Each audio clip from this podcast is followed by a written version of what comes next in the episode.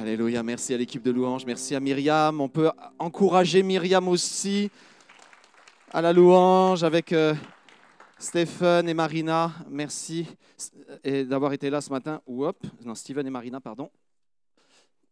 Le problème, c'est quand on n'a qu'une main pour ouvrir tout ça. J'espère que vous allez bien. C'est un dimanche euh, particulier.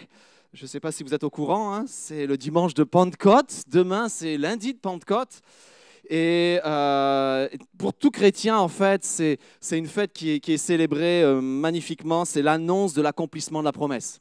C'est-à-dire Dieu a fait des promesses et ce lundi de Pentecôte, c'est comme c'est l'accomplissement des promesses qu'il nous a faites. Et pour nous, c'est une, grande joie, euh, surtout en tant que pentecôtiste. La Pentecôte, elle a une certaine signification. On croit à l'effusion du Saint-Esprit, on croit à la présence du Saint-Esprit dans nos vies, on croit que, que Dieu veut se servir de nous à, travers les dons et, qu'il dépose en nous, les dons du Saint-Esprit qu'il dépose en nous. Nous y croyons. Mais la Pentecôte aussi, c'est avant d'être une fête chrétienne, c'est une fête juive. Vous étiez au courant Et comme beaucoup de choses, euh, elle, trouve son origine, elle trouve ses racines, elle trouve en fait, comme, c'était comme une nombre des choses à venir. Et hum, il y, a plusieurs fêtes comme cela, mais, cette fête particulièrement, elle est intimement liée à celle de la Pâque. En fait, on calcule la date de la fête de la Pentecôte par rapport à celle de la Pâque. Celle de la Pâque est calculée à telle date, voici la date de celle de la, de la Pâque, et tout d'un coup, on calcule sept semaines c'est 7 fois 7, 49, plus un jour, et on arrive à Pentecôte, 50. C'est ce que ça a donné, le, mot Pentecôte. C'est comme ça qu'on calculait. Et, cette fête juive était liée à celle de la Pâque et liée avec la perspective de la moisson. Quand on, parle de la Pentecôte, on parle de la moisson. Quand on parle de la Pâque, on parle de l'agneau sacrifié. Et quand on parle de la Pentecôte, on parle de la moisson. Et c'est une des, trois fêtes où on montait à Jérusalem, où il y avait un pèlerinage. Il y en avait quelques-unes comme ça. La première, c'était euh, la fête de la Pâque. La deuxième, c'était la fête de la Pentecôte. Puis il y en avait une troisième. Et à cette fête de, la Pentecôte, cette fête de moisson, on, amenait les prémices de ce qu'on avait commencé à récolter. On amenait les, premiers fruits en, en, sacrifice. C'était, on l'appelait aussi la fête de la récolte ou la fête du blé. C'était pas encore la récolte, la récolte allait venir, mais, mais il y avait déjà les premiers fruits et on montait avec les premières gerbes. Les premières et c'était un moment de joie. C'était un moment de, de, célébration. Les gens venaient, ils célébraient. Il y avait cette phrase que vous connaissez, hein, vous, celui qui sème avec larmes, récoltera avec chant d'allégresse. Il y, avait, il y avait cette perspective de monter avec des chants d'allégresse, et il y avait quelque chose d'extraordinaire dans cette fête-là, et euh, qui, qui, qui, prend place encore dans, dans, dans parmi les Juifs, cette fête de la récolte. Il y avait aussi dans une autre dimension, et ce n'est pas cette dimension qu'on va étudier ce matin, c'était la fête du don de la, de la commémoration du don de la Torah. Parce que 50 jours après la Pâque et la sortie d'Égypte, euh, au mont Sinaï, ils avaient reçu la Torah, et donc ils considéraient que c'était aussi une fête importante. Et durant cette fête, et ça se fait encore, on lisait un, un livre de la Bible qui était en rapport avec la moisson. Et ils lisaient le livre de Ruth le livre de Ruth, en rapport avec la moisson. Donc c'était une fête joyeuse, un temps de retrouvailles, de célébration, un temps où on célébrait la bienveillance et la fidélité de l'Éternel, l'accomplissement de ses promesses. Et c'est un petit peu ce que nous fêtons aussi lorsqu'on fête la Pentecôte aujourd'hui. On fête l'accomplissement de ses promesses. On fête que le, le fait que Jésus nous a promis le Saint-Esprit et qu'il l'a envoyé. Nous célébrons ça. Et au risque de casser l'ambiance ce matin, au risque de mettre un froid, j'aimerais commencer une nouvelle série et, cette série va s'appeler, ou elle peut s'appeler, il y a deux titres possibles, Quand je ne récolte pas alors que j'ai semé, ou Quand la récolte ne vient pas. Parce que la réalité est que euh, on, connaît tous les lois du semeur, je les ai prêchées maintes et maintes fois, ce sont des lois euh, terrestres, mais aussi des lois spirituelles, des lois naturelles, mais aussi des lois spirituelles. Et vous connaissez ces lois, je vais en citer quelques-unes. Tu récoltes ce que tu sèmes c'est-à-dire des choses de la même nature de ce que tu as semé. Tu récoltes là où tu as semé. Je vous ai cité celle-là. Tu sèmes avec larmes et tu récoltes avec chant d'allégresse. Tu récoltes plus que tu as semé, etc., etc. Vous connaissez tous ces textes-là, mais j'aimerais toutes ces lois-là, mais j'aimerais vous en donner une nouvelle ce matin qui va, qui va peut-être vous faire mal au cœur. Mais parfois, tu ne récoltes pas ou tu récoltes peu alors que tu as semé beaucoup. Parfois, tous les efforts que tu as produits ne donne qu'un petit fruit. Et c'est peut-être, je suis peut-être en train de vous casser l'ambiance ce matin, mais je vais vous parler de famine. Parce qu'en fait, la, réalité de quand tu ne récoltes pas ce que tu as semé, tu entres dans une période qu'on appelle la famine. Parce que tu as si peu par rapport aux efforts que tu as déposés. Mais je pense qu'elle correspond vraiment à la saison que nous vivons. Elle correspond vraiment à la saison dans laquelle nous sommes. Nous vivons un temps de famine. Et mon premier point ce matin, c'est la famine sur tous. La famine est là sur tout le monde. Peut-être vous ne vous le saviez pas, mais je, pense que vous en avez conscience, que nous sommes entrés, que nous avons vécu depuis un an dans une saison où on a beaucoup semé et on a très peu récolté. Alors, je, vous donne la, la perspective d'église. On a fait beaucoup d'efforts en tant qu'église. Préparer un culte prend deux à trois fois plus d'efforts que ce qu'on faisait jusqu'à présent. Et jusqu'à il n'y a pas si longtemps, ces deux à trois fois plus d'efforts étaient récompensés par deux à trois fois moins de monde, par deux à trois fois moins de résultats. Et je ne parle pas juste des personnes mais je parle de, tout ce que ça a engrangé. Je, pense à tous les départements. Je pense à l'enfance qui, à cause de, toutes les distanciations sociales, ont dû bouleverser toute la façon de faire. Et, avec si peu d'enfants, et je, pense à la louange où il a fallu euh, se réajuster et se réinventer. Je pense à, euh, mes, premières caméras chez moi, euh, avec le zoom, avec mon téléphone, ça marchait une fois sur deux. beaucoup d'efforts, beaucoup de choses. Et, on, on a l'impression, et ce n'est pas juste une impression, on, peu de fruits. Peu de fruits. Et je, vais même vous partager, on est cœur à cœur. Ok, je peux le faire. je peux le faire. Vous savez, des fois, on, mesure, il y a, certaines, certaines mesures qui nous permettent de savoir où on en est. Ce pas des mesures fiables, ce sont juste des points de repère. Parmi les points de repère, pour les pasteurs, c'est toujours comme ça, on a l'assistance. On sait où on en est et on compare ça à l'année d'avant. Et, c'est tout simple. Euh, l'année d'avant, le dernier dimanche avant, euh, euh, avant le confinement, c'était le dimanche du mois de mars, on était plus de 200 et quelques adultes dans la salle le matin. Plus de 200 et quelques. Et c'était comme ça depuis des dimanches et des dimanches et des dimanches. Le, quand on a recommencé, on n'était plus qu'une quarantaine. Avec des efforts considérables. Ça, c'est la réalité. je, parle aussi, franchement, même au niveau des offrandes, il y, avait un lien. Il y avait certains montants, puis quand on a recommencé, certains montants. Et hum, je ne suis pas là pour vous dire, attention, je ne suis pas là pour vous culpabiliser. Je suis juste là pour vous dire que la réalité que vous rencontrez dans le milieu de travail, et moi je parle en tant qu'église, mais maintenant pensez à tous les commerçants. Moi, dans ma rue, je suis dans une petite rue commerçante, euh, euh, mis à part le boucher et le boulanger qui, eux, ont été bénis, mais ils ont vécu des années de disette pendant bien longtemps à cause des grandes surfaces. Mais euh, eux, en ce moment, ils sont bénis. Mais j'ai des, gens qui vendent des vêtements dans, la rue. C'est extrêmement compliqué. J'ai des restaurants dans la rue. C'est très, très, très, très compliqué. Il y en a un qui n'a pas rouvert. Impossible, pas de terrasse. Impossible de rouvrir et on, discute avec eux et, c'est très difficile. C'est énormément d'efforts pour si peu. Et cette époque est une époque de famine, de famine économique, de famine relationnelle. Très compliqué de se retrouver, très compliqué d'être ensemble, très compliqué de célébrer. Et je pense à tous nos aînés qui ont été privés de leurs petits-enfants pendant un certain moment, ou de leurs amis, ou des, petits qu'ils aimaient, prendre dans leurs bras. C'est compliqué de ne pas pouvoir serrer de tout son cœur les, petits dans nos bras, leur faire plein de bisous sans le risque d'attraper le Covid. Famine relationnelle.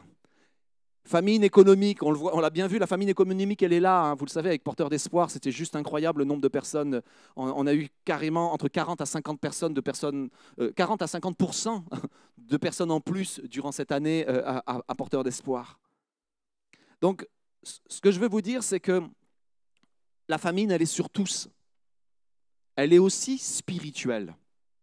Elle est économique, elle est relationnelle, elle est, euh, euh, euh, je dirais presque peut-être émotionnelle aussi. elle est spirituelle, elle est là et nous vivons ces temps-là. Et, et tout le monde est appelé à le vivre. Et j'aimerais juste vous ramener à quelques versets dans le livre de la Genèse, Genèse 12, et, parfois, lorsque nous pensons que nous avons, que Dieu nous appelle à une vie où il veut nous bénir, nous oublions que dans cette vie où il veut nous bénir, la famine a une part à l'intérieur de cette vie-là. J'en reviens à Genèse 12, Abraham. L'Éternel dit à Abraham, va-t'en de ton pays, de ta patrie, de la maison de ton père, vers le pays que, que je te montrerai, je ferai de toi une grande nation, je te bénirai. Dites avec moi, je te bénirai. Il va le dire ensuite, deviens donc une source de bénédiction. Et continue, je bénirai celui qui te bénira. Et encore, il continue, toutes les nations, toutes les familles de la terre seront bénies en toi. Et il, euh, nous a dit un peu plus loin, verset 7, il, euh, Abraham, euh, l'Éternel a paru à Abraham, je te donnerai ce pays à ta descendance. Et là, Abraham va bâtir un hôtel et tout ça, quelque chose d'extraordinaire, magnifique, bénédiction sur bénédiction sur bénédiction, proclamation de bénédiction, parce qu'il ne les a pas encore vus. Et la première chose qui arrive, verset 10, il y eut une famine dans le pays.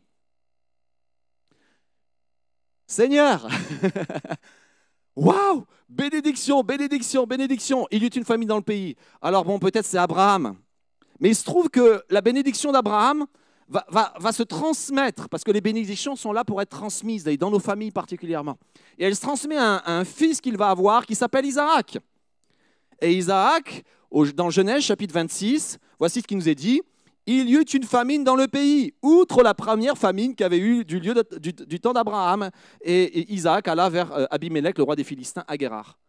Waouh Isaac, tu vas être béni, parce que Dieu va lui apparaître. Il va dire, tu vas être béni, Isaac. Tu vas vivre des temps extraordinaires avec moi. Je vais faire de toi une grande nation. Tu vas te multiplier sur toute la terre. Je te donne. ce pays, il est pour toi. Et ça commence comment? Ping, une famine. Ça semble un peu contradictoire. Mais vous allez voir où je veux en venir un peu plus tard. Je continue avec un monsieur qui s'appelle Jacob. Et, Jacob, euh, vous connaissez sa vie, euh, et elle va être compliquée, elle va être difficile, et à un moment donné, euh, il va perdre un, de ses enfants, Joseph. En fait, il croit le perdre, il croit qu'il est décédé, puis Joseph est en Égypte, et en fait, Joseph est en Égypte parce que Dieu a préparé Joseph à répondre au problème de la famine. Et la famine arrive sur, sur, les, sur toutes les nations aux, alentours de, cet endroit pendant une période relativement longue, sept ans. Et, et, Jacob va vivre avec toute sa famille de plein fouet cette famine. Alors j'en reviens à cette perspective. La famine, elle est pour tous. Et nous sommes en train de fêter la Pentecôte mais ça, ne doit pas m'empêcher ce matin de vous déclarer qu'il y a une famine sur tous. Et je serais menteur de ne pas le faire. Je serais menteur de, ne pas le dire. Je serais menteur de ne pas vous dire que avec les proclamations de bénédiction arrive aussi sur nous la réalité d'une famine et qui touche tout le monde. Et quand vous lisez ces textes, ce n'est pas une question de est-ce qu'il y a quelqu'un qui, a mal fait quelque chose? Est-ce qu'il est y a quelque chose qui, n'a pas, fonctionné? Peut-être, oui, peut-être que dans un laboratoire, ils ont fait quelque chose, mais ce n'est pas, pas du tout mon, discours ce matin. Je ne désire pas du tout être anxiogène. Je suis juste en train de vous dire, c'est tombé sur tout le monde. Et les églises ont été touchées aussi. Et vous vous souvenez, il y a près d'un an, que tous les médias, avec les regards braqués sur une église, en, euh, euh, en, les maudissant, de dire vous êtes le cluster pour cette région, et puis, plus tard, avec des mots plus petits, ils ont reconnu leur erreur. Mais juste pour vous dire que cette réalité est là. Mon premier point, c'est la famine, la famine pour, sur tous. Mon deuxième point, c'est la famine est un temps de positionnement ou de repositionnement. En fait, à chaque fois que vous allez voir la famine, Dieu va parler. Waouh, c'est bon. Merci Seigneur. Mais soit il va te fixer dans un endroit, soit il va t'appeler à, à, te repositionner, à te déplacer dans un autre endroit. C'est ce qu'il va faire. Et j'ai rarement vu autant de positionnement ou de repositionnement que dans cette saison. Rarement vu ça. bien sûr, je, parle pour ma propre vie, euh, euh, où, le Seigneur est, en train de nous, nous, placer, mais remarquez bien Abraham, Genèse 12, qu'est-ce qui va se passer? Il y a la famine qui arrive, et Abraham part où? En Égypte. Alors, est-ce qu'il est parti avec la volonté de Dieu ou pas?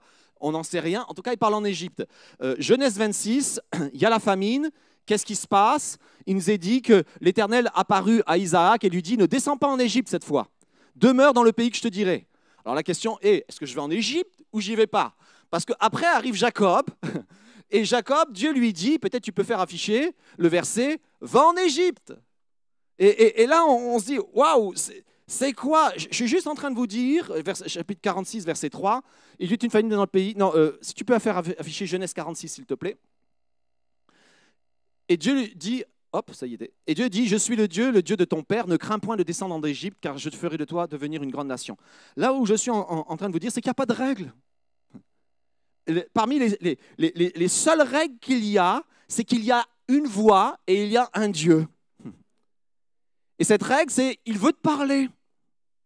Surtout dans cette saison où tu vis une famine. Il veut te parler, il veut te positionner et il, veut te, placer. Il veut prendre soin de toi et de ta famille. Parce que la même bénédiction qui était sur Abraham, sur Isaac et sur Jacob, la Bible nous dit, elle est sur nous aussi. Ainsi que les promesses, c'est la même chose. Alors que, qu'est-ce que Dieu veut faire dans un temps de famine? Il veut nous parler. Il veut nous positionner. Il veut nous fixer. Ou il veut nous déplacer. Et je veux en profiter aussi ce matin parce que c'est le dernier culte d'un couple ici dans, cette église. Peut-être vous ne le saviez pas. Il y a un couple que, que Dieu a, a, placé avec nous depuis des années et que Dieu est en train de déplacer. Ça arrive, c'est pas juste moi, moi je suis encore là jusqu'au 1er août. Mais il y a Bérangère et Philippe. J'aimerais que vous puissiez vous approcher. Si je ne me trompe pas, c'est votre dernier culte avec nous aujourd'hui. Et Dieu vous a déplacé, vous a replacé à côté pour des raisons de famine, économique et tout ça, la même chose. Et, Dieu est en train de faire ça en ce moment. Vous allez voir des personnes nouvelles que, Dieu, amène, que Dieu attache à, l'Église, puis vous allez voir des départs. Ça, ça fait partie du temps dans lequel nous sommes, un temps de repositionnement. Et j'aimerais que vous ne soyez pas surpris mais que vous soyez juste en train de dire, OK, Dieu est en train de faire quelque chose. Et la seule chose que Dieu nous demande en tant qu'Église, c'est bénir. Et c'est la chose à laquelle je vous invite, à vous aussi qui, qui êtes euh, euh, devant vos écrans. Et j'aimerais qu'on puisse, qu'on puisse baisser nos yeux ce matin, qu'on puisse élever nos mains. Et j'aimerais inviter M. Ricon, si vous voulez bien prier avec nous ce matin, et venir prier pour ces bien-aimés qui partent et qui quittent cette Église pour s'attacher à l'endroit où Dieu les conduira. Alléluia Jésus. Seigneur, c'est vrai, nous sommes devant toi comme des enfants qui regardent en direction du Père. Tes voies sont parfaites, tes projets sont parfaits. C'est toi qui conduis la vie de chacun selon tes desseins admirables. Ce matin, nous te prions pour ces chers bien-aimés. Au nom de Jésus, que ce chemin que tu traces pour eux soit le chemin de ta volonté, de ta bénédiction qui surgira après la famine, Seigneur. Que ta grâce repose sur leurs enfants aussi. Que toute cette famille trouve un temps de joie, un temps de paix, d'espérance. Tu as un projet pour eux. Nous les bénissons en ton nom, Père, au nom de Jésus. Que l'Esprit Saint les réconforte. Que la grâce de Dieu soit avec eux et avec tous ceux qui, dans les jours qui viennent, auront des choix, des décisions à prendre. Que ce soit un temps d'espérance pour chacun. Tu ne fais rien au hasard. Tu n'es pas le Dieu qui nous oublie, mais tu es celui qui a des desseins admirables pour tous ceux qui se confient en toi. Que la bénédiction du Seigneur soit sur Bérangère et son époux, sur les enfants, au nom de Jésus. Amen. Amen. Et merci Seigneur pour Bérangère, pour Philippe qui nous ont confiés, euh, qui, nous ont été, qui ont été avec nous durant toutes ces années, qui ont servi le Seigneur avec nous. Donc vous comprenez que le temps de famine est un temps de repositionnement. Je sais que plusieurs en ce moment sont en train d'arriver. Juste la semaine dernière, j'ai rencontré deux personnes qui étaient en train d'arriver. Et j'aimerais vous rajouter pour vous dire, toujours dans cette perspective de, euh, que c'est un temps où, Dieu nous bouge, où Dieu nous place, euh, un temps de positionnement, que la bénédiction n'est pas sur un lieu. Mais la bénédiction, elle, elle est sur un lien. C'est parce qu'on est ses enfants qu'il nous bénit. C'est pas là où on est qui est important, bien sûr, il faut être là où Dieu nous veut, mais il faut être surtout ce que Dieu veut qu'on en soit, ses enfants. Et quand je comprends que, que, que, je suis lié, que je fais partie de sa famille, alors je sais que partout où j'irai, la bénédiction de Dieu m'accompagnera. Je, pense à cette bénédiction d'Abraham et à d'autres partout où tu fouleras, où ton pied foulera le, ces lieux, ces lieux, je te les donnerai. Parce qu'en fait, c'est la bénédiction qui t'accompagne. C'est Dieu qui t'accompagne dans la bénédiction. Alors la bénédiction n'est pas sur un lieu, elle est sur ses enfants. La bénédiction n'est pas sur une ville. mais, c'est une voix. C'est celle de Dieu. Et moi, il m'est tellement arrivé de voir ce genre de, choses se passer où j'étais, il, y a quelques années de cela, dans une église extrêmement bénie, extrêmement bénie, où nous vivions une croissance incroyable. Et quand je dis bénie, c'est que euh, la, moisson, la moisson est une démonstration aussi de la bénédiction. Et, c'était des, centaines de baptêmes par, par an, c'était juste extraordinaire. Mais, mais j'ai vu des gens arriver parce qu'il y avait la bénédiction et ne pas être bénis. Parce que ce n'était pas l'endroit que Dieu bénissait, c'était les gens. Et, la même chose, j'ai vu des gens être dans des églises où tout semblait aride et avoir une vie bénie de Dieu extraordinaire. Parce que Dieu les accompagnait. Parce qu'ils étaient là où Dieu les voulait. Alors oui, Seigneur mon Dieu, place-moi, replace-moi dans ce temps. Et, Ruth, parce que je vous rappelle en fait que durant cette fête de, de, la moisson, cette fête euh, du blé, on lisait le livre de Ruth. Et, pour ceux qui ne se souviennent pas du livre de Ruth, mais le livre de Ruth est extraordinaire, c'est un livre complètement à part dans, dans la Bible, parce qu'en fait, il nous parle de, de l'histoire d'une famille. Alors que tous les autres récits nous parlent de l'histoire d'un peuple, nous parlent de l'histoire de rois, tout d'un coup, on a l'histoire d'une famille, d'une famille, pardon, euh, et, de, gens qui semblent insignifiants. Et, bien sûr, cette histoire, c'est David qui l'a voulu. c'est l'histoire de son arrière-grand-mère. Donc, il, a voulu qu'on la mette dans, la Bible et il l'a certainement euh, partagé parce que c'était une histoire qui était connue. Mais j'en reviens à Ruth. L'histoire commence par quoi? Par une famine et par un déplacement déplacement d'une famille qui, qui, veulent le meilleur pour eux, puis les choses se passent très mal. Et, et, et, c'est pour ça que c'est important d'avoir la voix de Dieu, la direction de Dieu, puis la bénédiction de nos frères et nos sœurs. C'est important de l'avoir. Et les choses se passent mal, et, vous connaissez le début de l'histoire, tout se passe mal. Puis tout d'un coup, il y, a, y, a, un choix qui doit se faire. Et il y a Naomi qui, qui comprend que c'est le temps pour elle de revenir. C'est le temps pour elle de revenir. Et elle revient et elle, elle embrasse elle fait ses embrassades, elle fait ses adieux à, Orpa et à Ruth. Elle leur dit au revoir mes filles, elle les embrasse, elle leur dit, elle leur au revoir et c'est terminé. Et, tout d'un coup, il y en a une qui, elle, ne veut embrasse sa belle-mère, elle lui fait ses adieux, mais elle ne veut pas faire ses adieux. Et c'est mon point suivant. Mon point suivant, c'est qu'on a besoin de s'attacher à un moment donné. On a besoin de s'attacher à un moment donné. Et il nous a dit qu'elles pleurent toutes, elles, sont là, elles s'embrassent. Vous savez, j'imagine déjà, c'était c'est une nation démonstrative, c'est un peuple démonstratif dans, les émotions. Et, là, tout d'un coup, ça prend des mesures incroyables. Et, et, Noémie dit Ok, maintenant, euh, allez, il faut, s'en aller. Puis il nous a dit qu'elle pleure. Et, verset 14, il nous dit Orba embrasse sa belle-mère, elle s'en va. Mais Ruth s'attacha à elle. Ruth s'attacha à elle.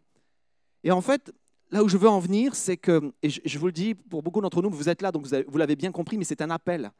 Je crois que la période de famine est un appel à s'attacher, à s'attacher les uns aux autres, à s'attacher même lorsqu'il y a un malheur, même quand les choses ne semblent pas aller. Parce que Ruth va s'attacher à Naomi, mais Naomi, le modèle de vie qu'elle a, c'est peut-être pas le modèle de vie que Ruth voudrait.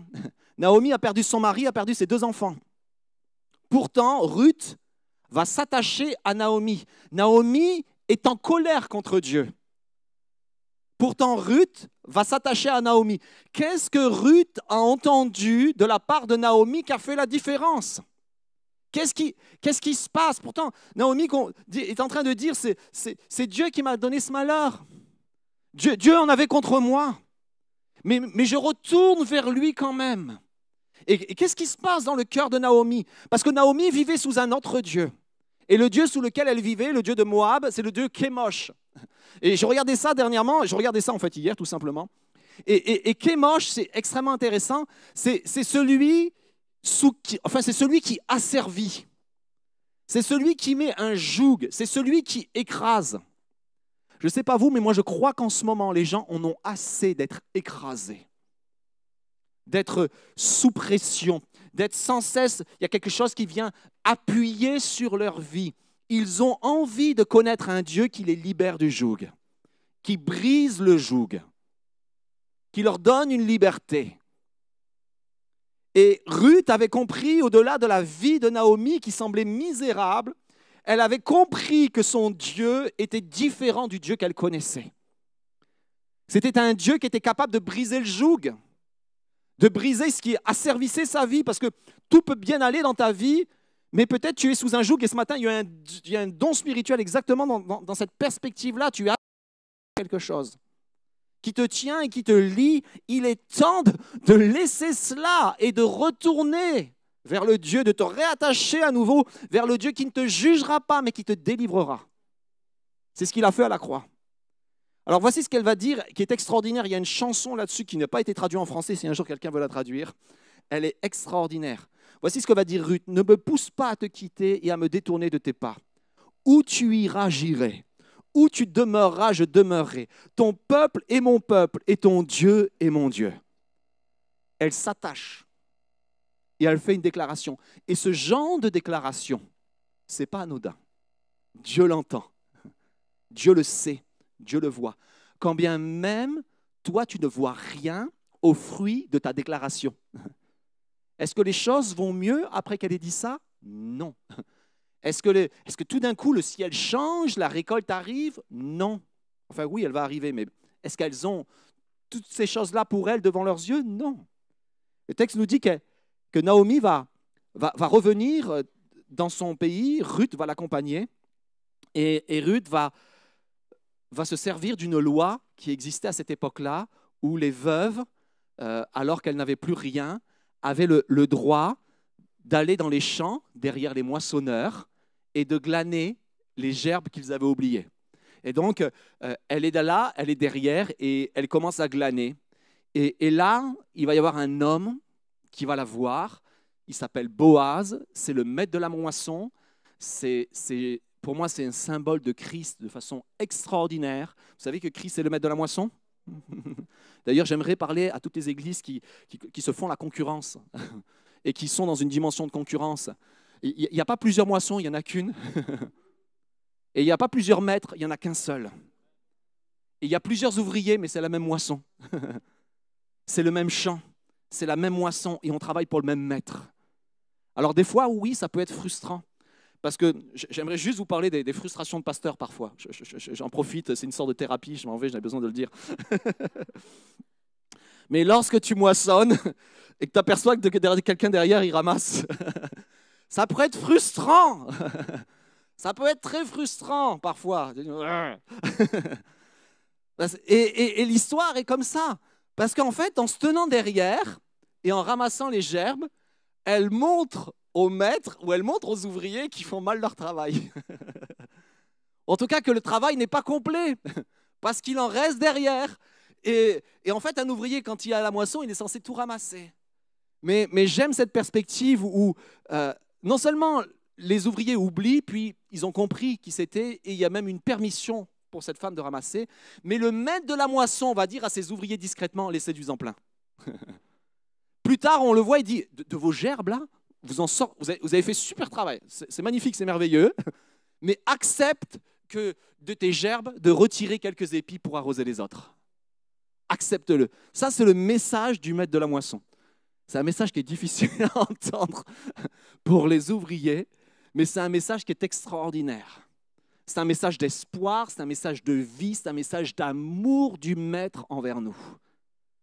Le Maître aime les, plus petits d'entre nous, il les chérit et tout cela. Alors oui, il va lui dire à Boz, le Maître de la moisson, figure de Christ, va dire, écoute-moi bien ma fille, ne va pas glaner dans un autre champ, ne t'éloigne pas d'ici, mais attache-toi à mes servantes, attache-toi à mes serviteurs.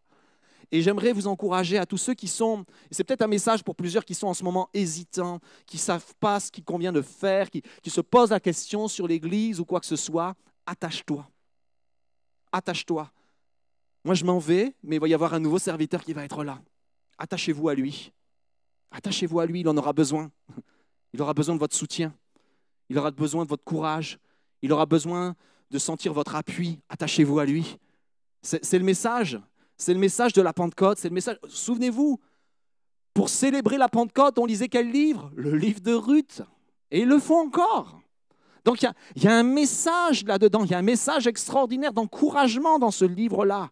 Ne t'éloigne pas. Et, c'est quoi l'histoire de la Pentecôte? C'est quoi l'histoire de, Acte 1 et Acte 2 c'est l'histoire d'hommes et de femmes que Jésus réunit à nouveau parce que lorsque Jésus est mort, ils ont tous été dispersés.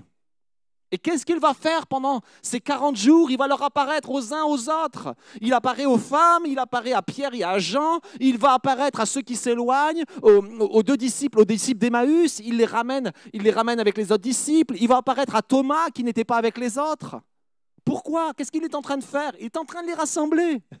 Il leur donne un rendez-vous en Galilée, ils arrivent en Galilée, ils font la pêche, Jésus est là, il les attend, il leur prépare un, repas, il y a du poisson qui est là, il, leur donne une première pêche spirituelle, enfin, euh, pas, spirituelle, physique, ils pêchent des poissons, c'est extraordinaire, ils, les comptent, 143 je crois qu'il y en avait. Ils les comptent et ils se disent mais c'était extraordinaire, mais bien sûr, vous savez quoi En fait, 143 poissons, ça n'a aucune importance, le nombre de poissons qu'ils ont attrapés. Ça n'a aucune importance, euh, comprenez bien, euh, matériel. Vous, les avez mangés, ces poissons? Non, personne. C'est eux. Mais c'est un avant-goût de ce que Dieu veut faire. Un avant-goût alors que tous sont dispersés, alors que ça semble être la fin, alors que rien ne s'est bien passé pour eux, en tout cas qu'il semble rien ne se bien se passer pour eux. Il est en train de les réunir et il est en train de leur dire, avec moi, la bénédiction va vous accompagner. Il est en train de les encourager. Et il va leur dire maintenant, vous allez faire quelque chose, vous allez persévérer, vous allez attendre. Et c'est là mon autre point, la famine n'est pas la fin. La famine, c'est pas la fin. L'histoire d'Abraham ne s'arrête pas Genèse 12. La famine arriva et il partit en Égypte. Et terminé. Suivant, nouveau père de la foi, s'il vous plaît. La famine ne s'arrête pas avec Isaac, la famine arriva sur Isaac. Euh, euh, ça ne s'arrête pas là. La famine est un passage, un passage que auquel on n'était pas habitué. Enfin, moi, je n'ai jamais, jamais vu ça.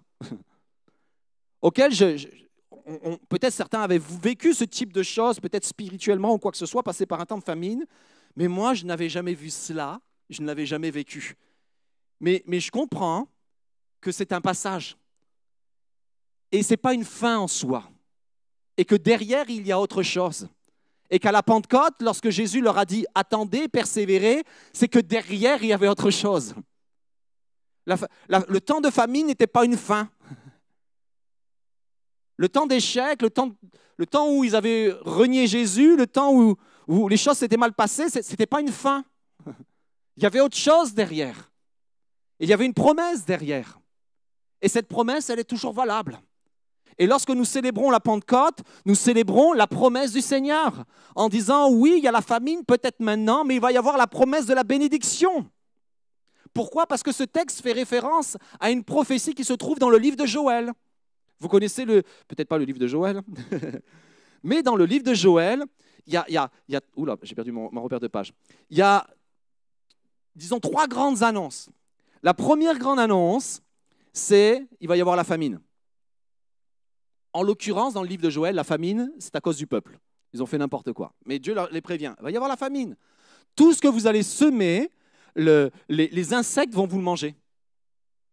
Euh, tu vas travailler, les, choses ne vont, pas aller, vont pas aller. Le sol va être dans le deuil, les, blés vont être ravagés, le vin nouveau va être épuisé, l'huile va être épuisée, les laboureurs vont être épuisés, les vignerons vont se lamenter. et il va dire la moisson, parce que la moisson des champs est perdue. C'est un temps où on, perd la moisson. C'est quoi un temps où on perd la moisson? C'est un temps de famine.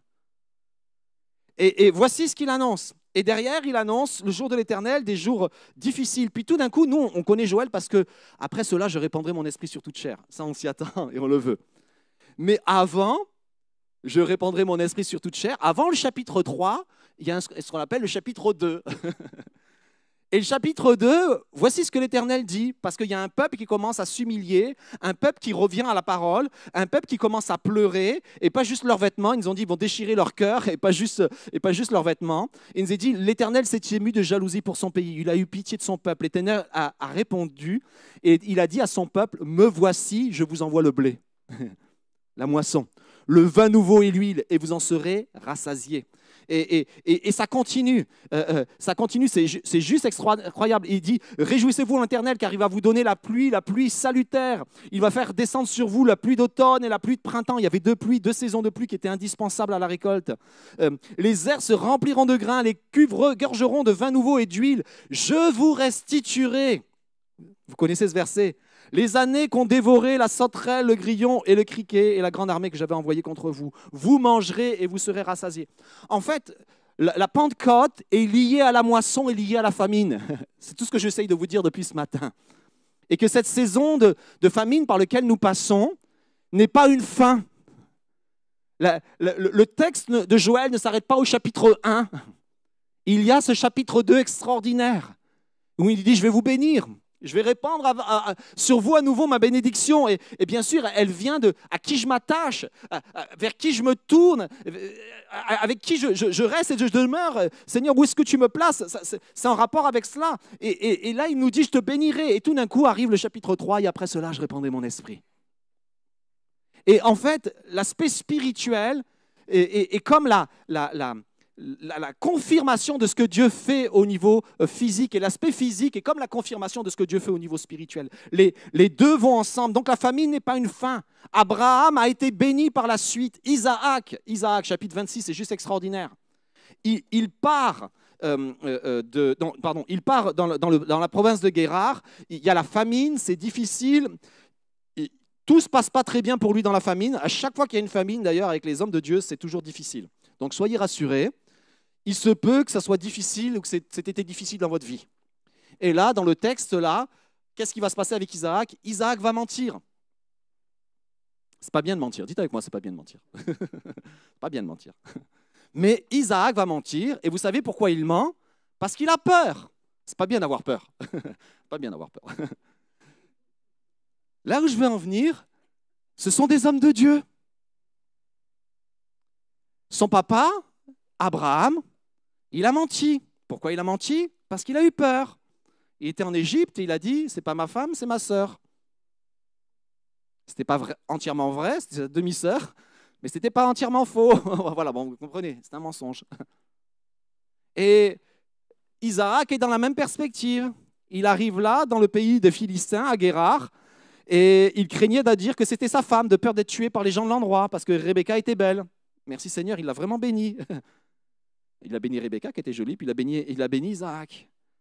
Et, il nous a dit qu'ils euh, la regardèrent et, et, et, il se dit non, c'est pas possible. C'est pas sa sœur.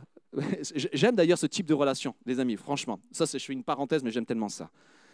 Isaac badinait avec sa femme Rebecca. Et en fait, le mot badiner, c'est-à-dire qu'il rigolait avec elle. Isaac, son nom, ça veut dire rire. Hein. Et qu'est-ce qu'il faisait? Il plaisantait avec sa femme, il, la faisait rire. Et moi, ça me fait rire. Enfin, moi, j'aime tellement cette relation-là. J'aime tellement voir que dans le couple, il y avait de la joie, il y avait de la plaisanterie, on se taquinait, on badinait. Waouh! Puis tout le monde a compris. Eh, c'est pas ta sœur. tu fais pas ça avec ta sœur.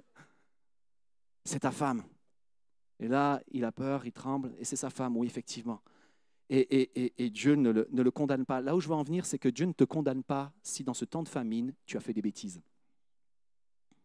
Si tu t'es trompé, si tu t'es égaré, si tu as menti, si tu as volé, si tu as regardé des choses que tu ne devais pas regarder.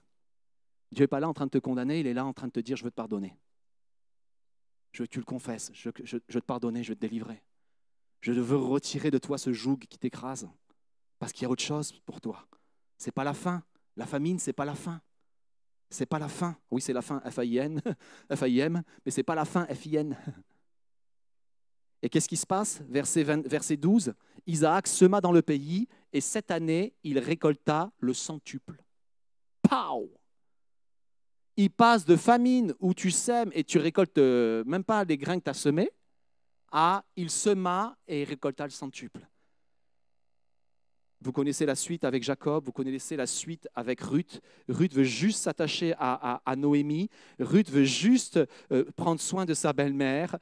Ruth veut juste être avec le Dieu euh, de sa belle-mère. Et qu'est-ce qui se passe? Le maître de la moisson l'aime. Il lui demande son amour. Il lui manifeste son amour. Il lui dit Viens, viens manger avec nous. Comme je vous dis, il dit au, serviteur Laissez-lui des gerbes derrière. Alors qu'elle est en cachette, il n'y a personne qui le sait. Il dit Montre-moi ton manteau. Et il remplit son manteau de grains et elle rentre à la maison de, à la maison sa belle-mère avec une quantité de grains extraordinaire.